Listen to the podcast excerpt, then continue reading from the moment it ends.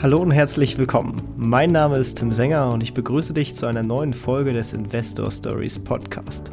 Erfahre von anderen Investoren, wie sie gestartet sind und welche Erfahrungen sie auf ihrem bisherigen Weg gemacht haben. Lass dich von ihren Geschichten, Strategien und Vorgehen inspirieren und schreibe deine eigene Investor Story.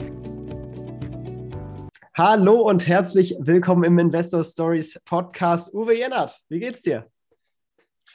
Tim, mir geht's gut. Die Sonne strahlt über das Rheinland. Was will ich mehr? Genau, du sitzt wahrscheinlich gerade in Düsseldorf, richtig? Ich sitze, um genauer zu sein, nicht in Düsseldorf, sondern in Monheim am Rhein. Es wird fast keiner kennen. Das ist eine Kleinstadt darunter.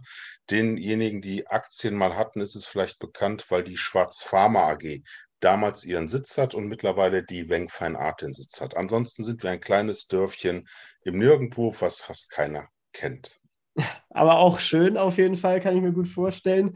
Und ähm, ja, du bist äh, besonders bekannt. Ich versuche mal so ein bisschen einzuleiten schon mal beim Thema Sondersituation. Du erstreitest äh, gerne einen doch höheren Übernahmepreis, zum Beispiel, wenn Firmen übernommen werden und äh, bist doch sehr umtriebig in der ganzen Szene, besuchst viele Hauptversammlungen, äh, man kennt dich da, äh, finde ich extrem spannend. Äh, vielleicht magst du gerne noch mal ergänzen, ob das so richtig war und äh, ein bisschen was über dich hinzufügen.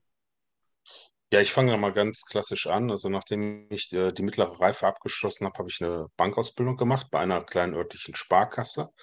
Danach bin ich dann weiter in den Bankenlandschaften gewesen, dann habe ich mich fünf Jahre als äh, Händler im Eigenhandel von einem Börsenmitglied äh, herumgeschlagen. Dann war ich bei einer Vermögensberatung, habe zeitgleich mein eigenes Research House gegründet.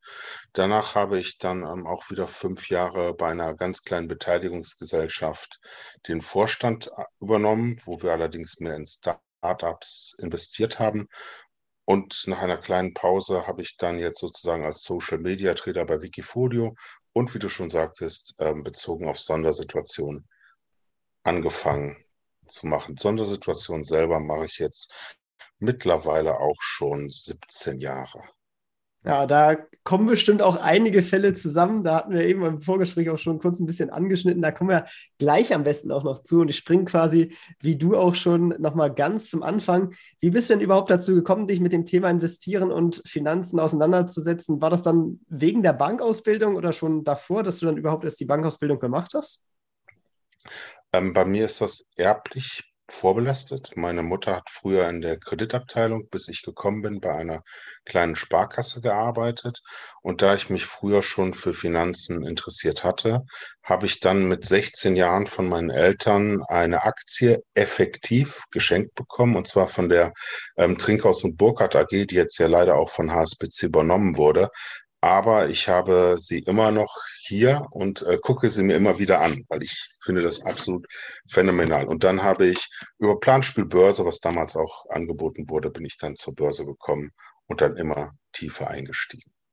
Cool, dann war ja dein erstes Investment, was du ja quasi geschenkt, äh, geschenkt bekommen hast, dann äh, Trinkers und Burghaus. Das ist vielleicht für die, äh, oder Burkhardt, äh, das ist ja für die, die es vielleicht nicht kennen, ein Bankhaus gewesen, nicht wahr? Das war früher eine kleine, feine Privatbank mit einer schönen Geschichte. Ich war 16 Jahre alt, wo ich es bekommen habe. Das war dann 1990 und ähm, ich fand es damals schon gut. Leider hatte ich damals, wo ich mich bei denen beworben hatte, weil ich wollte natürlich auch bei denen die Ausbildung machen, aber ich war nicht gut genug, dass ich dort genommen wurde. Ich bin noch nicht mal zum Vorstellungsgespräch eingeladen worden zu der Ausbildungszeit. Ja, meine lokale Sparkasse wollte mich damals auch nicht nehmen, aber dann habe ich zum Glück was bei der Hannover rückgefunden und äh, war dann im Endeffekt auch ein äh, doch viel besserer Weg, ähm, für mich zumindest. Ähm, was war denn dein erstes eigenes Investment, wo du dann selbstständig quasi etwas gekauft hast? Mein erstes eigenes Investment, äh, wo ich dann auch gekauft habe, war, war die Tiptel AG, die mittlerweile auch pleite ist. Das war sozusagen, ähm, weil ich bei der Sparkasse hier regional in Rating gearbeitet habe und die sind dann auch an den neuen Markt gegangen. Also ich bin sozusagen ein Kind des neuen Marktes. Ich habe 1994 die Ausbildung gemacht und da habe ich sozusagen das erste Mal mit eigenem Geld hantiert und ich hatte Glück weil ich das schnelle Geld gesehen hatte, habe ich dann schnell verkauft und bin dann praktisch nicht in die Insolvenz reingelaufen. Aber das war mehr Glück als Verstand, weil ich hatte dann auf einmal die jüngeren Zuhörer würden es verzeihen, dass ich da noch in D-Mark spreche. Ich hatte damals 300 Mark plus Und da musste ich verkaufen, weil das war für mich damals als Azubi viel Geld. Ja, ja ich meine, im neuen Markt auf einer, auf einer Spitze zu verkaufen, war ja wahrscheinlich auch nicht generell die schlechteste Idee. Es war nicht die Spitze. Es ging dann erst los. Ich, ich habe den typischen Anfängerfehler gemacht. Ich sah, das, ich sah das Geld, ich sah das Plus, ich habe verkauft. Ha, gut, ich meine, lieber, lieber den Euro in der Tasche als, äh, oder wie ging der Spruch nochmal? ähm, genau. Nee, sehr cool. Äh, da, dann würde mich mal interessieren, du hast schon gesagt, du hast dann äh, später bei äh, diversen Fonds gearbeitet, hast äh, ein eigenes Research-Haus sogar gegründet. Wie bist du dazu gekommen und äh, läuft das immer noch? Und was macht eigentlich so ein Research-Haus vielleicht für diejenigen, die es nicht wissen? Also ich habe dich, ich habe einmal, ähm, als ich beim Eigenhandel war, hatten wir auch noch einen Fonds, für den wir beratend tätig waren. Aber selber war ich nur bei den Banken und Vermögensverwaltern. Also die Vermögensverwalter, wo ich war, die hatten noch damals noch keine eigenen Fonds. Den, ähm, die Research-Bude habe ich mit einem sehr guten Freund gegründet, weil wir einfach gemerkt haben, dass wir wenn wir das Ganze professioneller machen, auch eher zu den Konferenzen kommen. Und wir hatten ein sehr gutes Netzwerk und konnten dadurch dann Konferenzen besuchen. Wir haben uns dann mit der BaFin auseinandergesetzt, weil du, es kann zwar jeder ein Research House gründen, aber du musst eben gewisse Formalien bei der BaFin einhalten. Also es sind Kleinigkeiten wie zum Beispiel, dass du, wenn du eine Analyse schreibst und die Studien, die geschrieben werden, sind zu 90 Prozent Auftragsstudien. Damit muss man auch rechnen, zumindest wenn es von Research-Häusern ist und nicht von den Banken. Das heißt, irgendjemand bezahlt das. Bei uns war es meistens der Emittent. Und ähm, da haben wir dann was geschrieben. Und du darfst eben, wenn du dann so eine Studie machst, einen Monat vor und nach der Veröffentlichung nicht selber in der Gattung aktiv sein.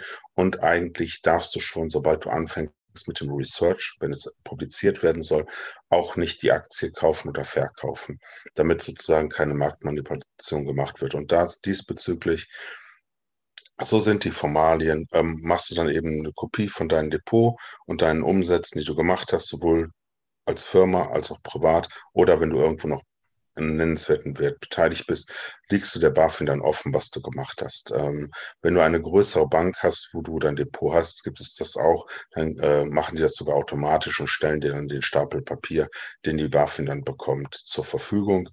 Ähm, die Frage ist dann nur, was die BaFin damit macht. Wie wir, wie wir bei Wirecard gesehen haben, brauchen sie manchmal etwas länger, um was zu prüfen ja, ist es denn so schön äh, gesehen, gestempelt, gelöscht? Äh, wer weiß, was die Bahn da, da, da wirklich an, an, Vorteilen daraus ziehen kann, äh, ist natürlich eine Menge Datenaufwand. Vor allem, wenn man jetzt theoretisch sagen würde, dass äh, jeder Blogger, der mittlerweile Analysen veröffentlicht, sind ja eigentlich auch Analysen, oder? Aus meiner Sicht ja. Ähm, man sollte immer einen Disclaimer darunter haben. Ich habe zum Beispiel bei meinem Twitter-Account auch drinstehen, ob das juristisch einwandfrei ist, weiß ich nicht. Dass, dass keine meiner Tweets sozusagen Kauf- oder Verkaufsempfehlungen sind. Und auch bei Foren, wo ich schreibe, habe ich einen Disclaimer drunter gemacht, dass ich selber an den Papieren handle, weil das ist einerseits ein Gebot der Fairness, dass man es den anderen Leuten sagt, weil man sollte sich immer eins überlegen und damit meine ich wirklich jeden, der investiert. Wenn du eine Idee von jemand anders bekommst oder einen Tipp, was man kaufen sollte, du die Person noch nicht kennst, überleg mal bitte, warum bekommst du diesen Tipp? Weil diese Person möchte etwas, wenn sie dir diesen Tipp gibt. Damit meine ich nichts Schlechtes. Manchmal ist es auch nur eine gute Idee, die man teilen möchte oder wo man dann eben als Sparringpartner mit jemandem darüber diskutieren möchte. Aber zu 90 Prozent hat eben auch die Person die Aktien selber und hat auch ein Interesse daran, dass du sie auch gut findest und vielleicht sogar kaufst. Ja, das gleiche gilt natürlich auch für diesen Podcast. Also wenn wir hier irgendetwas besprechen, dann ist das auf keinen Fall ein, äh, eine Anlageberatung, äh, noch ist es ein Kauf- oder Verkaufshinweis oder Tipp. Äh, bitte macht euch eure eigenen Gedanken ähm, und äh, ja, kauft und verkauft lediglich auf eigene Rechnung. Ähm, genau.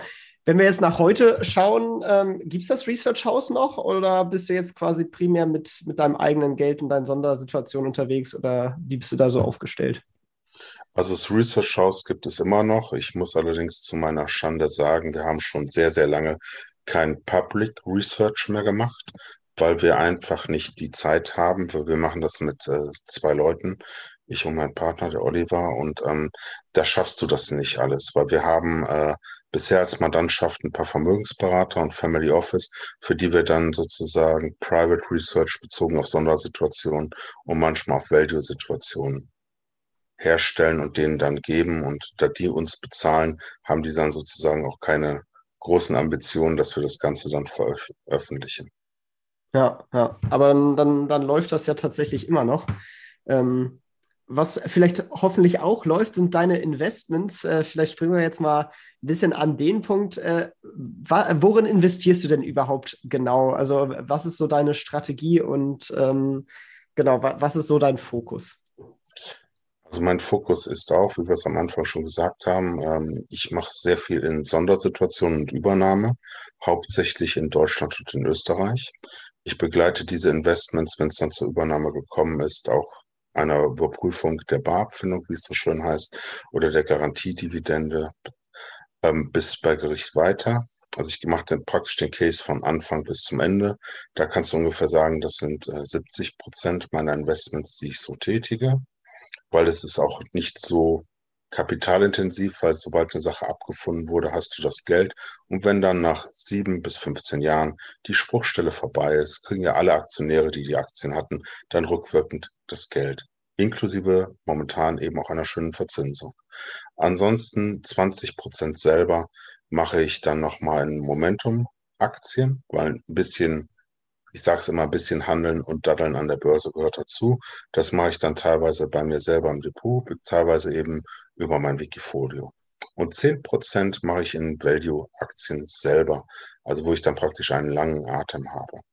Dazu habe ich dann noch, und das ist, äh, wir kennen uns ja auch von, aus der Community, bin ich ein Freak. Ich habe momentan 841 einzelne Gattungen aus Deutschland. Nein, es sind nicht alle deutschen Aktien, aber ich besuche sehr gerne Hauptversammlungen, sofern ich das machen kann. Jetzt in Corona-Zeiten sehr viel durch Zoom. Und deshalb kaufe ich, sofern es mir möglich ist, von jeder deutschen Aktie eine. Und mein Ziel und Traum ist es immer noch, wenn ich dann mit 60 oder 65 sozusagen offiziell Rentner bin, dass ich von jeder deutschen Aktie eine habe, mir eine Bahncard 100 nehme und dann quer durch Deutschland nur noch Hauptversammlungen besuche. Wie viele Aktien gibt es denn überhaupt in Deutschland? Also, weil 300, das ist ja bestimmt schon ein großer Teil von Deutschland, oder? Also 841 habe ich ja. Also, ähm, ah ja, 800, es, stimmt. Ja. Ähm, es, es ist aber so, wenn du die ganzen Sachen auch nimmst, die nicht börslich gelistet sind, so habe ich einmal eine Auswertung gemacht und ich komme in Deutschland auf knapp 5000 Aktien. Davon sind aber auch einige, da kriegst du keine. Es gibt auch Family Office, die eine AG sind und wo dann praktisch nur die Mitarbeiter was haben. Oder wenn es ein eigenes Family Office dann ist, du könntest jetzt auch die Tim Sänger AG machen, da würde ich auch keine Aktie bekommen, weil das eben deine Altersvorsorge durch deine AG ist. Aber wenn du es so siehst, sind wir bei knapp 5000 Aktien und ich möchte so viel es geht davon dann haben. Und früher war eben der Case, dass ich, wo ich auch hier in Düsseldorf angefangen habe, ich immer eine Aktie von Düsseldorfer Unternehmen gekauft habe, um auf die Hauptversammlung zu gehen. Damit habe ich da angefangen. Ja, das ist auf jeden Fall ein sehr cooles Ziel. Äh, Finde ich extrem spannend. Ähm, jetzt springen wir aber nochmal zurück zu den Sondersituationen und steigen da so ein bisschen tiefer ein, würde ich sagen. Ähm, vielleicht für diejenigen, die, die der Begriff nicht so präsent ist, sozusagen, kannst du vielleicht einmal nochmal ein bisschen genauer eingehen, was ist so eine Sondersituation, wie entsteht die überhaupt und was ist dann eigentlich der Investment Case dabei? Das mache ich gerne. Also es gibt sozusagen drei atypische Sondersituationen. Einmal ist es, wenn ein Investor 75 Prozent auf der Hauptversammlung hat und eben das Unternehmen bei sich komplett konsolidieren möchte. Das heißt, wenn er praktisch den kompletten Zugriff auf das Unternehmen hat, dann kommt es so in der Regel vor, dass dann ein Angebot gemacht wird zu einem Preis, den zwei Gutachter, einmal der vom Großaktionär und einmal von dem gerichtlich Bestellten gemacht werden, plus eine Verzinsung ist, eine sogenannte Garantiedividende. Man hat das auch sehr schön gesehen, das gab es bei der MAN. Man muss bei diesen Verträgen allerdings auch immer gucken, die sind meistens nicht auf die Ewigkeit abgeschlossen, sondern auf fünf Jahre. Wenn dann, ich bleibe jetzt erst noch bei dem sogenannten Gewinn- und Abführungs- bzw. Gewinn- und Beherrschungsvertrag. Wenn dann diese Sache durch ist, die Sache eingetragen ist, dann ist auf einmal diese Aktie auch keine Aktie mehr, sondern eigentlich vielmehr eine Anleihe, weil du hast einen Aktienkurs, der an der Börse immer noch frei gehandelt wird. Du hast allerdings die Möglichkeit, jederzeit zu dem Abfindungswert für den Gewinn- und Beherrschungsvertrag deine Aktien an den Großaktionär abzugeben. Das heißt, was in der Regel allerdings nicht vorkommt, die Aktie steht bei 70, der Abfindungsbetrag sind 65, so könntest du zu 65 direkt an den Großaktionär verkaufen, was keinen Sinn macht. Das auch dazu. Es macht keinen Sinn. Aber du hast sozusagen eine Bodenbildung bei 65. Und alles andere ist dann die Spekulation nach oben dieses Verfahren, wo dann überprüft wird, ob die Abfindung fair ist und die Verzinsung fair, wird dann bei Gericht gemacht. Auch die ganzen Schutzvereinigungen machen das. Und man muss auch keine Sorgen haben, solange ein Verfahren eingeleitet wird, und davon kann man ausgehen, bekommt jeder Aktionär, der die Aktie hat, wenn es eine Nachbesserung in der Beabfindung kommt, beziehungsweise in der bei den Zinsen, dies auch später nach. Bei der Barabfindung, wenn die praktisch ähm, erhöht wird, natürlich nur, wenn du darauf eingereicht hast. Das andere sind die sogenannten Squeeze-Out-Sachen. Der Squeeze-Out selber ist möglich, wenn man eine Verschmelzung auf eine andere Gesellschaft macht, ab 90 Prozent. Und der normale Squeeze-Out, der dann praktisch, womit die Aktien enteignet werden, ist bei 95 Prozent möglich. Auch da ist es dann wieder, dass der Großaktionär die 90 bzw. 95 Prozent hält. Dann gibt es wieder zwei Gutachten, eins vom Großaktionär, eins einmal ein gerichtlich bestelltes.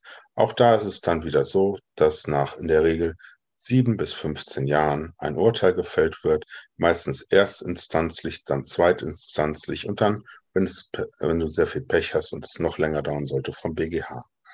Man muss sich das Ganze dann immer angucken, wie, dann die Planungsrechnung und die Zahlen sind. Es ist alles leider sehr langweilig und nicht sehr spannend, aber es ist ein netter Baustein, den man sozusagen mit dabei haben kann. Und das Gute ist auch da beim Squeeze-Out, sobald dann praktisch eine der Personen, also entweder wir Private, die, wo es gibt, oder eine Firma oder die SDK das Verfahren anstößt, so hält jeder Aktionär, der die Aktien hatte, dann später die Nachbesserung. Und das macht aus meiner Sicht die Sache sehr spannend. Und wenn man das einigermaßen gut kann, und sich da einigermaßen umsieht, kann man eine schöne Rendite erzielen, weil man muss eins sehen, was interessant ist aus meiner Sicht. Wenn zum Beispiel jetzt ein Übernahmeangebot kommt, du hast dir die Aktie und die Bilanz näher angeguckt und du bist dir ziemlich sicher, dass es mehr wert ist und du die Aktie kaufst, so ist normalerweise, ich betone normalerweise, wenn keine Klage bei Gericht da ist, dass vier Wochen Wochen, solange es die Klagefrist, dann nochmal zwei Wochen, also nach sechs Wochen theoretisch dein Geld wieder auf dem Konto ist. Das heißt, du zahlst ähnlich wie bei einem Optionsschein eine Prämie, ein Aufgeld, weil der Kurs ist meistens über dem Abfindungsangebot und dann musst du überlegen, was du ausgerechnet hast. Rechtfertigt das diese Prämie? Es ist, und da bleiben wir leider dabei, alles hat immer wieder mit Mathematik zu tun und alles geht auch immer wieder zurück auf die Bilanz und auf den Geschäftsbericht, den du dir leider sehr genau anguckst. Wenn du allerdings das Glück hast, wie einige, ich gehörte auch dazu, aber das war Glück, eine Audi-Aktie zu haben und dann auf einmal kommt der Squeeze-Out und der Kurs ist deutlich angesprungen, weil der Abfindung Wert, den VW damals uns geboten hat, ist eben bedeutend höher gewesen als der Kurs an der Börse. Dann hast du einfach diesen Sechser im Lotto und liegst dann praktisch bei der Ausbuchung schon vorne. Und da gehe ich jetzt mal ganz kurz auf die Historie ein, weil ich mache das Ganze ja schon, bevor es Clearstream gab, die die automatische Verrechnung machen. Du musst auch nichts mehr tun. Wenn du praktisch das Depot bei Bank X hast und da ist es ausgebucht und nach zehn Jahren bist du immer noch bei Bank X, kriegst du das Geld automatisch dann auf dein Konto gut geschrieben. Hast du dann einfach nur eine Buchung. Wenn du, und das ist der Tipp an diejenigen, die das vielleicht auch machen sollten und das Depot mal wechseln, weil mittlerweile ist es ja auch üblich, dass man hier zu diesen Neo-Brokern und sonstigen geht, was auch vollkommen in Ordnung ist. Nur wenn du zu häufig das Depot wechselst, ist es für die Bank schwer für dich, das Geld hinterher zu schicken. Weil ich sage jetzt mal so, du bist bei Broker A, gehst dann zu B, gehst dann zu C und ähm, nach zehn Jahren bist du dann bei X angelangt. Dann muss ja, wenn das bei Depot A ausgebucht werde, durch die ganze Kette das dann erstmal zu dir gehen. Deshalb, wer von euch so etwas hat, wie einen Squeeze-Out, einfach mal das PDF beiseite tun oder ausdrucken, beiseite legen und dann eben, wenn das passiert, es wird ja von der Presse mitgeteilt, sonst an die Bank gehen und sagen, mein Depot ist jetzt da und da. Einfach nur als Tipp, damit es schneller geht, weil ansonsten kann es sein, weil das ist mir auch schon passiert, ich hatte auch mal woanders ein Depot und das musste dann ans andere übertragen werden. Da habe ich dann auf die Barabfindung vier Monate gewartet. Das dauert dann eben, aber sie kommt. Und das Schöne ist, diese Barabfindung wird auch noch verzinst. Das heißt, das Geld, wenn es zu einer Nachbesserung kommt, hat momentan eine Verzinsung von knapp 4,75 Prozent. Allerdings nur die Nachbesserung. Das heißt, wenn 10 Euro Nachbesserung kommen, hast du dann 4,75 Euro pro Jahr Zinsen. Natürlich dürfen wir alle nicht Herrn Olaf Scholz vergessen. Es geht natürlich noch die Steuer runter. Ja, sehr gut. Äh, da würde ich dann direkt mal quasi nachfragen. Also, du, äh, vom Prinzip her ist es so, du analysierst dann im Endeffekt äh, die Wahrscheinlichkeit und wie hoch da im Endeffekt noch eine weitere Abfindung sein könnte, die man dann noch oben drauf bekommt. Und dann steigst du, nachdem quasi so eine Übernahme angekündigt wurde, eventuell halt zu diesem Aufgeld äh, in eine Aktie ein, die übernommen werden soll. Das ist zu äh, 95 Prozent so richtig. Ähm, ich mache mir, sobald das passiert, mache ich meine eigene Berechnung. Ich habe ja dann die äh, Gutachten da und kann sehen, was die, wie die da drauf gekommen sind und die Wahrscheinlichkeiten, wie das Wirtschaftswachstum und die eigene Planung aussieht. Danach mache ich mir meine eigenen Gedanken und ähm, wenn ich da ein gutes Chance-Risikoverhältnis sehe, mache ich das gerne. Warum ich nur 95 Prozent sage, wenn du so lange am Markt bist wie ich, ist es eben auch so, dass du manchmal ähm, in diesen Werten schon spekulierst, weil du einfach siehst, Mensch, da hat einer 85 Prozent. Die Wahrscheinlichkeit, dass da was passiert, ist ja sehr hoch, dass vielleicht dann auch die letzten genommen werden. Wir haben jetzt ja auch aktuelle Beispiele und ähm, auch dies ist kein, keine Empfehlung zum Kauf oder Verkauf in der Sache, weil ich auch selber welche habe. Das war bei der Schaltbau. Da kam übers Wochenende auf einmal das Angebot, dass Carlyle die Schaltbau übernehmen will. Völlig anderer Case. Als ich den Case hatte, war es ein Value Case gewesen, weil ich die Aktie unterbewertet war. Auf einmal ist es eine Sondersituation, was mich persönlich jetzt freut. Und ich freue mich dann jetzt auf den Gewinn- und Beherrschungsvertrag und gucke mir das dann nochmal alles ganz genau an. Momentan, um die Gegenwart auch einzubeziehen, haben wir ja, dass es eine kleine Übernahmeschlacht bei der Zoo Plus gibt, wo es ja auch mal drei und jetzt noch zwei Firmen gibt, die die gerne übernehmen würden. Ich persönlich habe eine kleine Position in Zooplus, allerdings auch nur wegen dem E-Commerce und warte jetzt genüsslich ab, ähm, inwieweit das weitergeht. Weil das macht dann auch Spaß.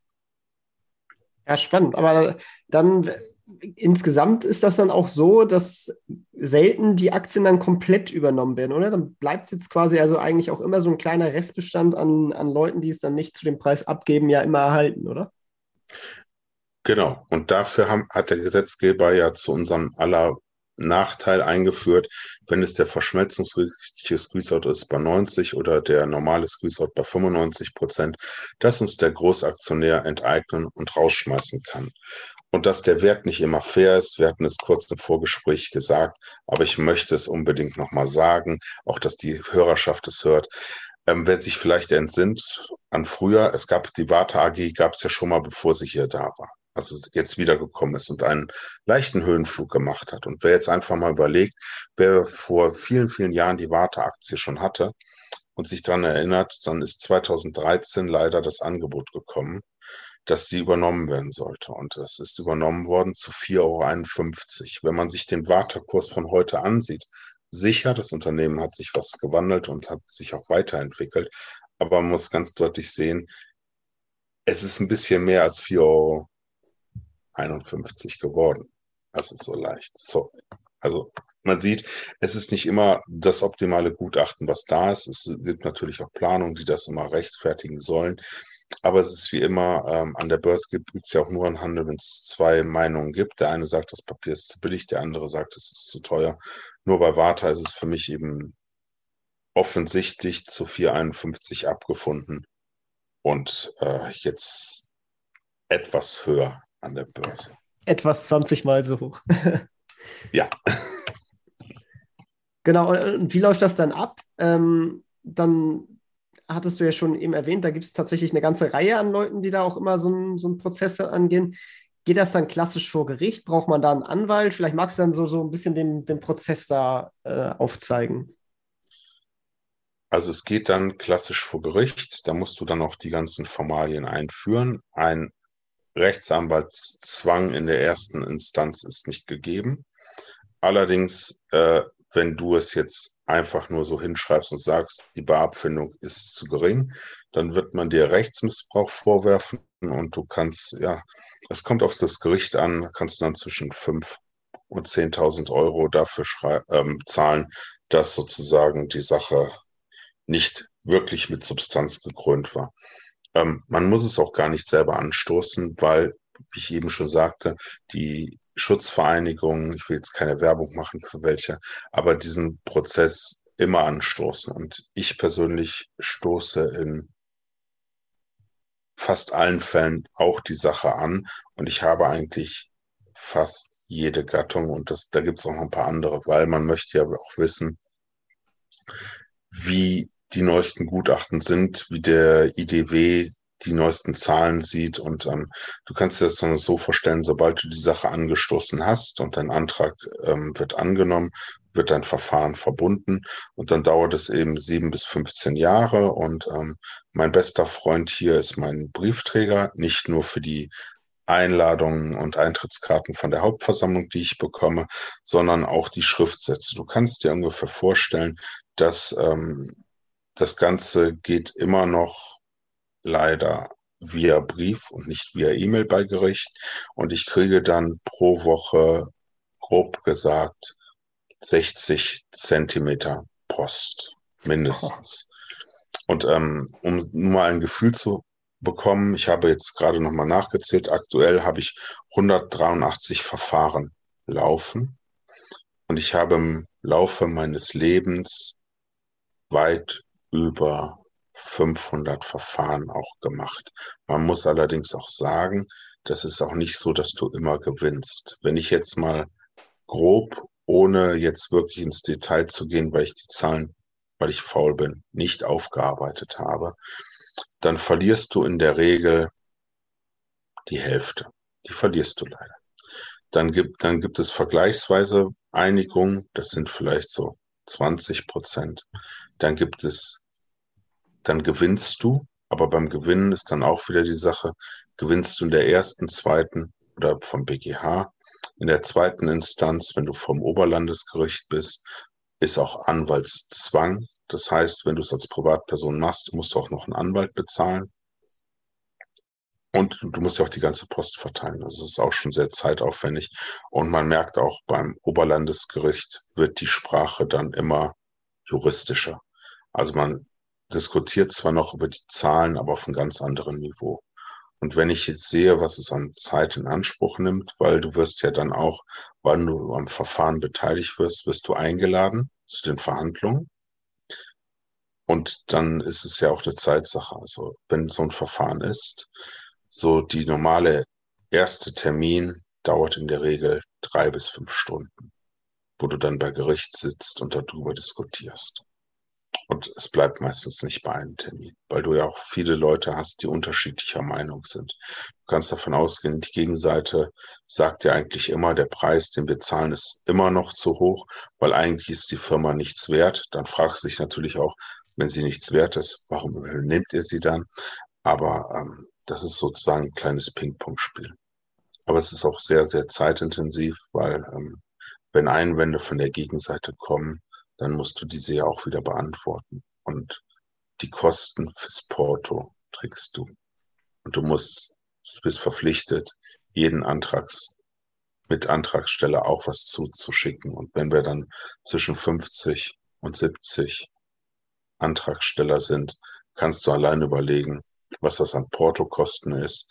Ich habe damals leider nicht den intelligenten Schluss draus gezogen und habe Deutsche Postaktien gekauft. Es wäre, glaube ich, eine gute Entscheidung gewesen.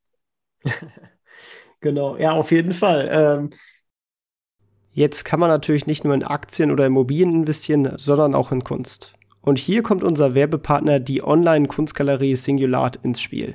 Denn Singulat bietet Künstlern aus der ganzen Welt eine Plattform, um ihre Kunstwerke aus verschiedenen Stilrichtungen und Techniken zu präsentieren und zu verkaufen. Ganz nach dem Motto, eine Welt der Kreativität. Bei Singulat ist man davon überzeugt, dass der digitale Raum eine großartige Möglichkeit ist, um Transparenz und Gerechtigkeit in den Kunstmarkt zu bringen. Und weil Service bei Singular groß geschrieben wird, stehen dir dort Kunstberater zur Verfügung, die 26 Sprachen sprechen, um bei der Auswahl von Künstlern und Kunstwerken zu unterstützen. Den Weg zu Singulat findest du über www.singulat.com oder über den Link in den Shownotes. Und jetzt viel Spaß bei der weiteren Podcast-Folge. Vielleicht auch nochmal als Hinterfrage, es wird sich ja dann für die meisten Privatpersonen ja eigentlich eher lohnen, äh, zwar das zu besetzen, weil man ja quasi eh dann die Abfindung mitbekommt, aber diesen Prozess dann einfach in Anführungsstrichen die Profis machen zu lassen, ähm, wenn ja sowieso die, die Schutzvereinigungen das sowieso anstoßen, oder? Aus meiner Sicht ja. Und ähm, ich denke mal, die, die wenigsten möchten auch wirklich juristisch so in die Tiefe gehen. Und man muss nochmal sagen, die Nachbesserung, die kommt, gilt für alle.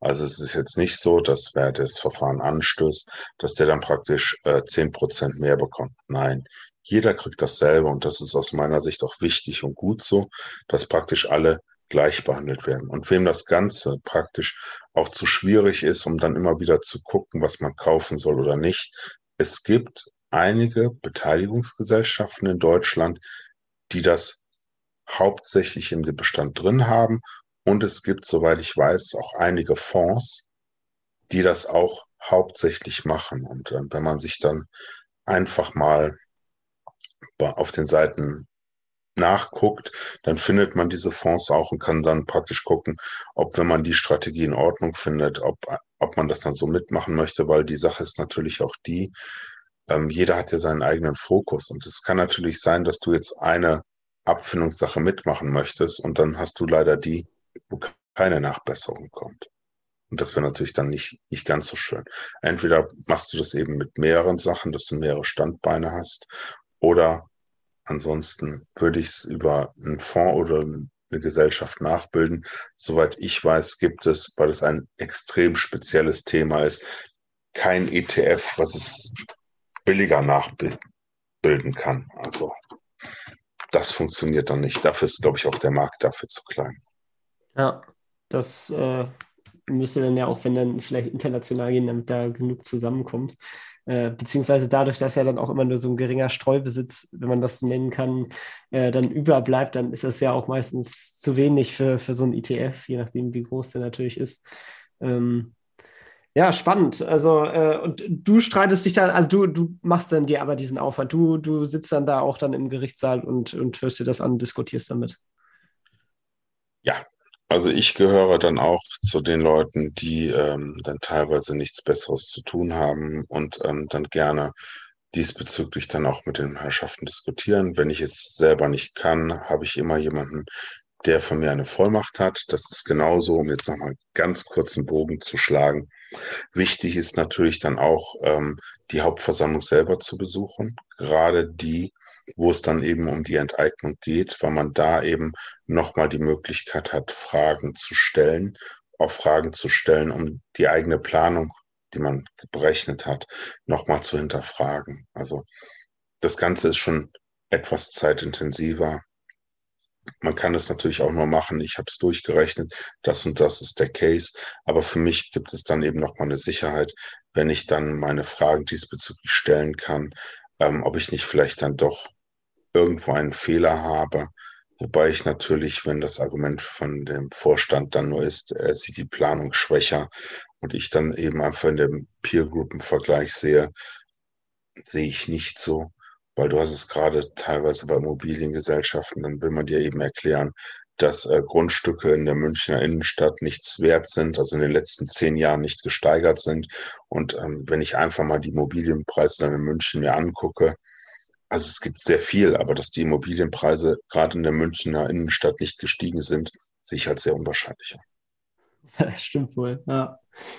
Wie ist denn dann äh, quasi dein Gesamtportfolio in dem Sinne strukturiert? Also hast ja eben schon einen groben Anteil äh, gesagt, äh, in wie du halt 70 Prozent Sondersituation, meine ich, war es dann vor allem noch ein großer Teil Value-Aktien, aber von deinen Positionen her selber ist das dann schon so, dass irgendwie wie bei Warren Buffett, dass äh, du zwar 800 äh, Aktien hast, aber der meiste Anteil liegt dann quasi in den Top 10 Positionen oder wie ist das bei dir so aufgeteilt ungefähr? Ähm, da muss man nochmal ganz grob unterteilen. Also ich ähm, kaufe meistens bei den Sondersituationen eben dann nochmal nach, aber die Sondersituationen, also die Squeeze-Out-Werte, musst du auch immer so sehen, ähm, das Geld kommt ja zurück muss dann neu investiert werden. Also wenn wir jetzt mal die Sondersituation eben losgelöst sehen, versuche ich, mich auf maximal 25 Aktien zu beschränken. Und dazu eine sehr nette Anekdote. Ich habe, bis meine Eltern verstorben sind, auch das Depot von denen gemacht. Und da hatte ich seit ähm, vier Jahren auch in einem Blog äh, dann immer die Werte geschrieben. Und ich habe dann immer zum, am letzten Handelstag des Jahres zehn Werte gekauft und die ein Jahr liegen lassen.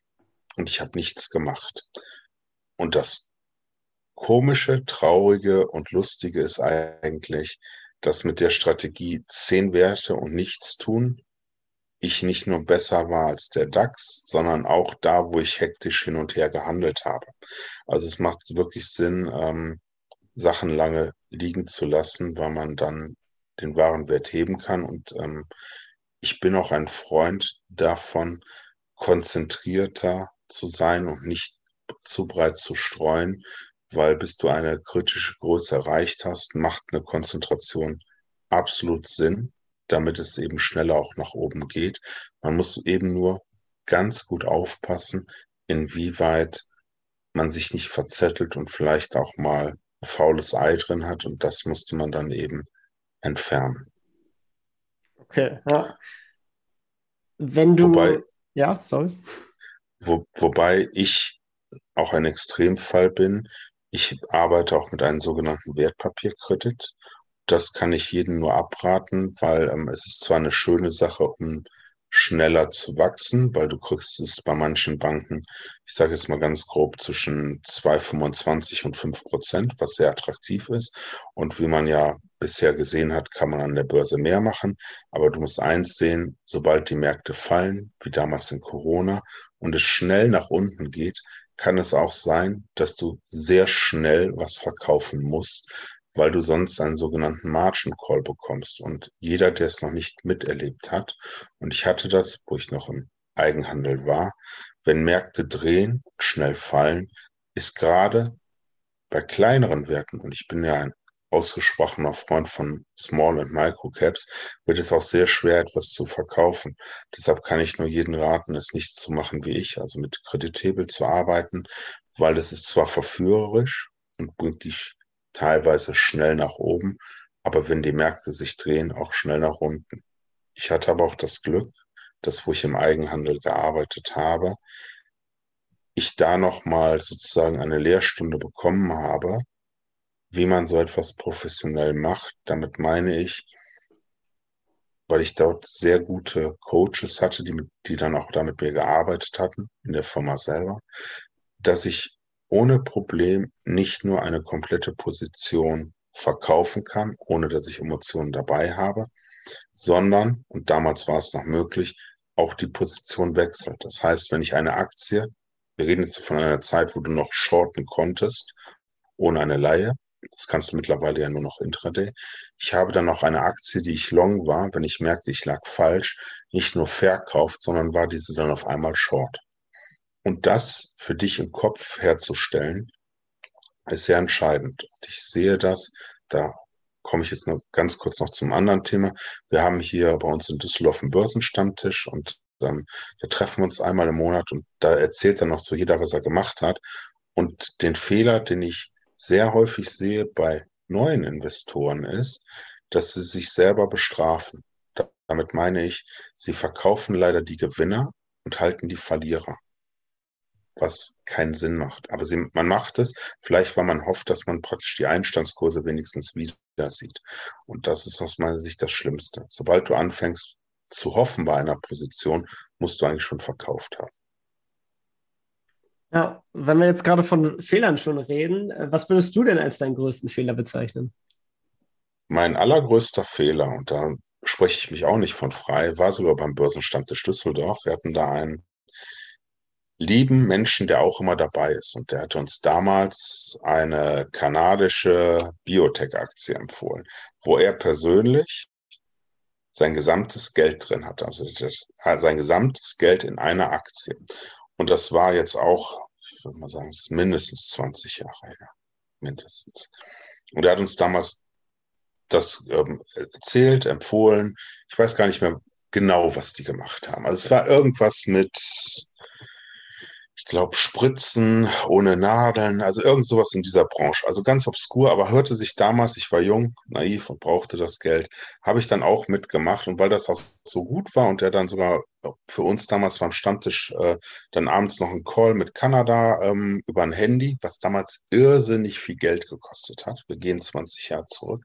Da hat uns der Vorstand dann eine Viertelstunde dann noch was erzählt und da habe ich dann an dem Montag Morgen etwas gemacht, was ich sonst nie mache. Ich habe mir, ohne die Sache anzusehen, für 3000 Euro gekauft. Also umgerechnet 3000 Euro. Das Ding ist dann erst 20 Prozent hochgegangen. Ich war happy und ist dann implodiert. Also wirklich implodiert. Und es ging auch so schnell, das kam auch ein Delisting. Der, ähm, der Wert war dann auf einmal nicht mehr handelbar innerhalb von zwei, drei Monaten wo es immer noch hin und her zuckte und ich bekam auch meine Stückzahl nicht mehr los, weil die Geldseiten zu klein waren.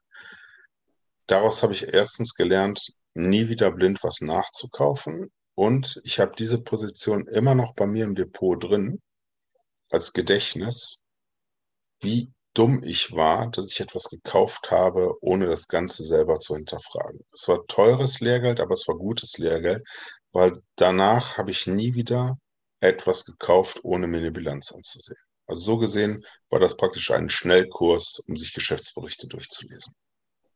Ja, wirklich äh, eine wichtige Lektion dann, aber dafür hat es dann hoffentlich auch äh, große Investmenterfolge mitgebracht. Was würdest du vielleicht als deinen größten Erfolg beim Investieren bezeichnen? Der größte Erfolg, den ich beim Investieren hatte, und da kann ich auch den Namen nennen, weil es die Gesellschaft äh, nicht mehr ganz gibt. Ich hatte das ganz große Glück, ähm, bei der AG Tokugawa vorbörslich Stücke zu bekommen. Das war eine kleine Beteiligungsgesellschaft ähm, aus Aachen. Den Vorstand kannte ich, weil der auch beim Börsenstammtisch Düsseldorf dabei war. Da habe ich vorbörslich Stücke gekauft. Die erste Hauptversammlung, ich weiß, er hört es nicht gerne, wo ich dabei war, es war allerdings nicht die erste absolut, war bei den Eltern im Wohnzimmer und der Vorstand hat uns Streuselkuchen gebacken. Liebe Grüße, Philipp. Der Streuselkuchen war genial. Das nächste Mal, wenn ich in Berlin bin, ich hätte gerne noch mal ein Stück. Die Aktie hat sich bei mir nur im Kurs verzehnfacht. Das war der absolute Knaller. Und wenn ich die Dividenden einrechne, habe ich sogar einen negativen Einstand gehabt. Das war mein bestes Investment. Leider hat der Philipp dann als Vorstand irgendwann beschlossen, die Gesellschaft äh, liquidieren zu wollen, weil er es nicht mehr weitermachen will, was ich persönlich extrem traurig finde. Und ich hoffe auch auf diesem Wege, wenn er zuhört, wenn du wieder eine Gesellschaft machst, denk an mich, weil egal was du da machst, ich bin gerne wieder dabei, weil es hat sehr viel Spaß gemacht. Das ist auch noch eine Sache, die ich gerne anspreche. Ähm, ich besuche extrem gerne Hauptversammlungen, weil du da auch sehr interessante Menschen kennenlernst. Und ähm, das macht richtig Spaß, sich da mit anderen Investoren auszutauschen. Und äh, ich habe gerade nachgeguckt, äh, 2006 war sie dann gelistet, aber ich war schon vorher beteiligt. Und jetzt ist sie in der Abwicklung und wird jetzt, glaube ich, noch eine Hauptversammlung machen, wo dann der letzte Rest verteilt wird. Aber es war ein großartiges Investment. Ich habe sehr viele interessante, spannende Leute darüber kennengelernt, mit denen ich heute auch immer noch im Austausch bin, auch weil er Sachen gemacht hat, die ich nicht so viel mache. Also er hat sich damals auch sehr intensiv, was ich durch ihn und seinen Aufsichtsrat erst getan habe, mit Anleihen und Anleihen, die praktisch in der Insolvenz sind, auseinandergesetzt hat. Es war einfach sehr, sehr lehrreich. Also nicht nur geldmäßig, sondern auch für mich im Lernprozess. Ja, wirklich spannend. Vielleicht direkt mal zum, zum Thema Lernen. Ähm, das ist die Anleitung erwähnt, hast vorher viel zum Thema Sondersituation erzählt. Wenn man jetzt Interesse an dem Thema hat und sich selber mehr darüber aneignen möchte und erfahren möchte, was, wo wären da die besten Quellen? Wo kann man am meisten darüber lernen? Also ich bin ja noch ein Mensch, also ich liebe Börsenstammtische. Also ich mache den in Düsseldorf jetzt im 19. Jahr. Nächstes Jahr haben wir unser 20-jähriges. Leider ist von den Gründern außer mir keiner mehr da. Ich mag das sehr. Ich mag Hauptversammlungen. Hauptversammlung bei euch in der Nähe, besucht sie, also kauft euch wie ich eine Aktie. Ja, die Gebühren sind scheiße, aber macht es. Kauft es aber nicht über die sogenannten Neo-Broker, weil da kostet eine Eintrittskarte Geld. Sucht euch da eine andere Bank für. Mein Tipp. Und, und lest viel. Also ich bin ein sehr großer Freund äh, von Lesen. Also ich lese mindestens ein Buch pro Woche. Nee, ja, pro Woche mittlerweile schaffe ich das noch, wenn sie nicht zu dick sind, aber immer ein interessantes Buch auch im Monat. Das schaffe ich immer. Ähm, in der Woche, das kommt immer darauf an, wie die Zeit ist äh, momentan, weil auch wieder viele Geschäftsberichte angestanden haben. Das ist auch sehr wichtig. Also mein Tipp, tauscht euch mit anderen Aktionären aus, geht auf Hauptversammlungen, versucht da wo ihr seid, einen Börsenstammtisch zu gründen. Also ist ja nur ein Beisammensein und über Börse reden. Also kann man ja überall machen. Aber ich finde das sehr spannend, weil du lernst dann auch Leute kennen, die komplett anders reagieren. Also wir haben bei uns in Düsseldorf haben wir einen Menschen, der hat vorher Forex-Handel und Future-Handel gemacht. Also Forex ist der Devisenhandel. Ein extrem interessanter Mensch, der komplett anders investiert als ich, der nach, ich glaube, 25 Jahren am Markt eine Pause gemacht hat und hat dann jetzt für zwei Jahre einen Sushi-Laden in, nee, in Mülheim an der Ruhr gehabt. Leider wieder zu, weil er jetzt wieder was Neues machen will. Aber der ist dann praktisch nach dem Handel, um zur Ruhe zu kommen, hat er dann eben Sushi-Rollen gemacht. Und ich muss sagen, es waren die besten Sushi Sachen, die ich jemals gegessen habe, weil er einen extrem guten Fischhändler hatte. Und das Interessante war dann eben auch, er hat das aus Spaß gemacht. Also dem war dann praktisch egal, wie viel Umsatz er machte. Und ihm war es einfach nur wichtig, dass er da zur Ruhe gekommen ist. Und es sind so öfters dann eben Freunde dabei gekommen. Da, auch da konnte man sich dann über den Markt unterhalten. Zu deiner Kernaussage, beziehungsweise Frage zurück. Besucht Hauptversammlung, gründet einen Börsenstammtisch oder guckt irgendwo, dass ihr dann einen Online-Stammtisch macht. Aber tauscht euch mit Leuten aus. Es mag zwar Leute geben, und auch die kenne ich, die ihre besten Ideen haben, wenn sie im stillen Kämmerlein praktisch Bilanzen analysieren und das Ganze dann voranbringen. Ich persönlich mag den Austausch und ich mag es am liebsten sogar noch, wenn ich eine vermeintlich gute Idee habe und mein Gegenüber sagt mir, was hast du da für eine gekürte Scheiße gekauft?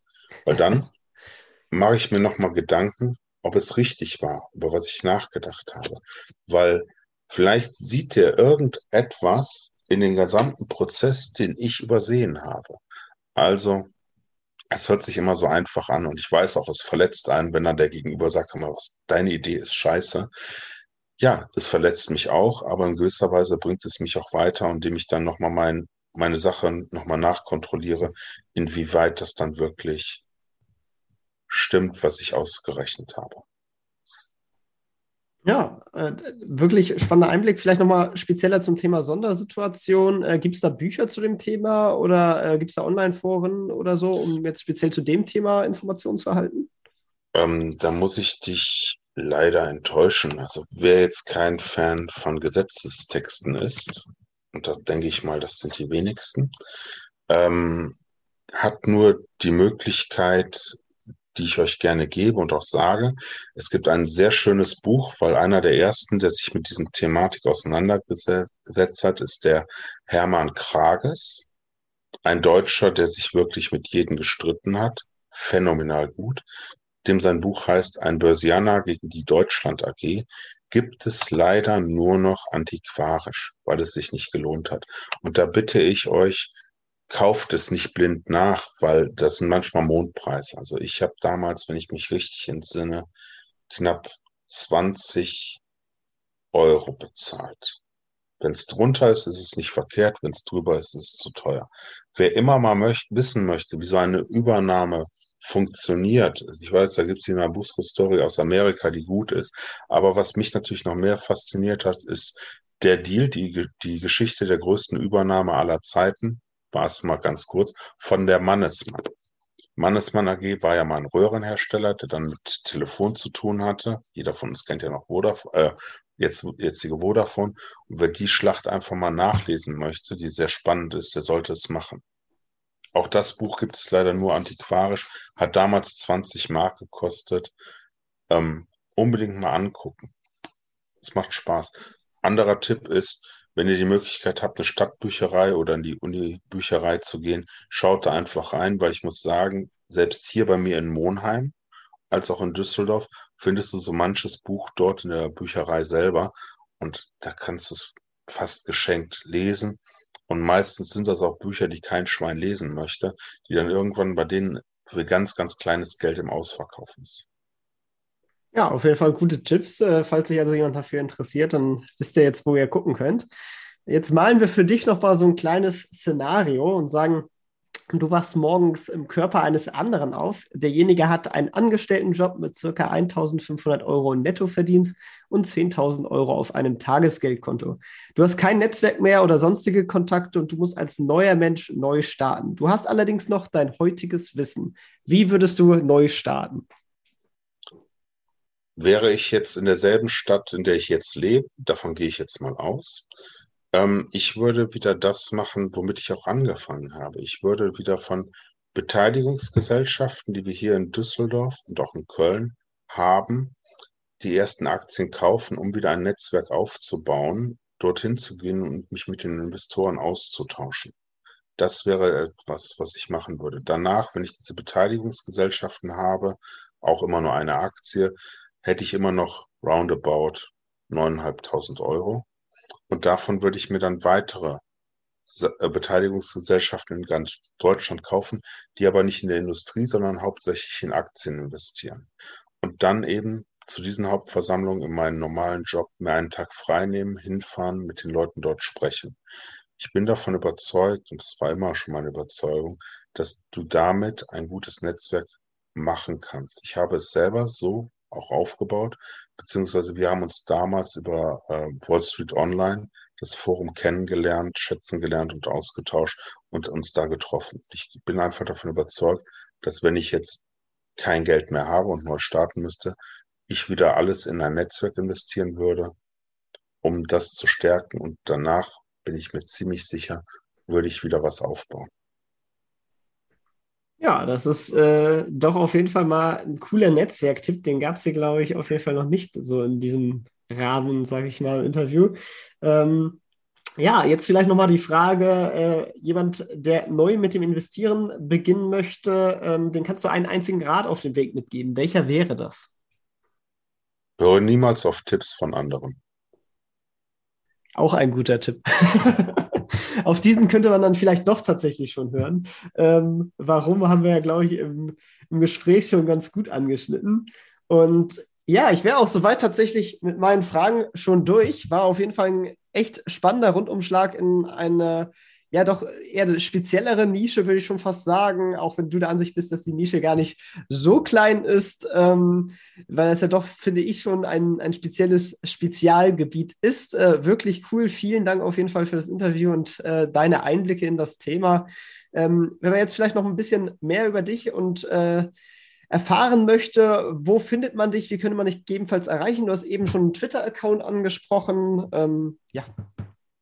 Also man, man, kann einerseits, ich heiße auf Twitter Börsenhändler, und da sieht man auch, damit man es nicht verwechselt, ein sehr schönes Bild vom Sonnenaufgang in Düsseldorf. Ähm, wer mit mir reden möchte, wir treffen uns normalerweise jeden ersten Freitag im Monat zum Börsenstammtisch. Leider ist es momentan, weil ich viel zu tun habe, mit meinem Wikifolio auch äh, der erste Samstag im Monat geworden, wo jeder, der die, ich glaube, wir haben jetzt bin mir nicht sicher, ob wir in Düsseldorf 2G oder 3G haben, beachtet, äh, vorbeikommen kann. Wer das Ganze nicht schafft oder weiter weg wohnt, wie gesagt, auf Twitter, ich mache in der Regel, wenn ich nicht eine Verabredung habe, jeden Sonntag um 19 Uhr bei Twitter Space mit noch anderen in Wochen Ausblick, indem wir auf die Termine der nächsten Woche eingehen und die Termine der letzten Woche nochmal ähm, besprechen. Dieser sogenannte Space ist kostenlos und es kann jeder daran teilnehmen. Also das ist auch möglich. Und ansonsten auch über ähm, meine Homepage, da ist eben dann auch äh, die Signum Research De, da machst du vor die Info-Ad und dann kannst du mich auch anschreiben. Sehr, sehr cool. Ja, vielen Dank, war mega spannend und äh, viel Erfolg noch bei den ganzen Prozessen. Lieben Dank. Dann bis zum nächsten Mal. Ciao, ciao. Tschüss. Das war's auch schon wieder mit dieser Podcast-Folge. Ich danke dir ganz herzlich fürs Zuhören. Wenn dir der Podcast gefallen hat, würde ich mich sehr freuen, wenn du ihn mit einer Bewertung auf iTunes unterstützt. Außerdem möchte ich dich gerne dazu einladen, der Investor Stories Community auf Facebook beizutreten. Hier hast du einen Austausch mit Gleichgesinnten und professionellen Investoren, die selber ihren Weg in die Freiheit der Finanzen gegangen sind und von ihnen kannst du lernen oder auch selber andere Leute bereichern und zudem ist dort Feedback zum Podcast immer willkommen. Um ganz schnell dorthin zu gelangen, kannst du auch einfach investor-stories.de slash community eingeben. Ich freue mich, wenn du auch beim nächsten Mal wieder dabei bist. In diesem Sinne, alles Gute, dein Tipp.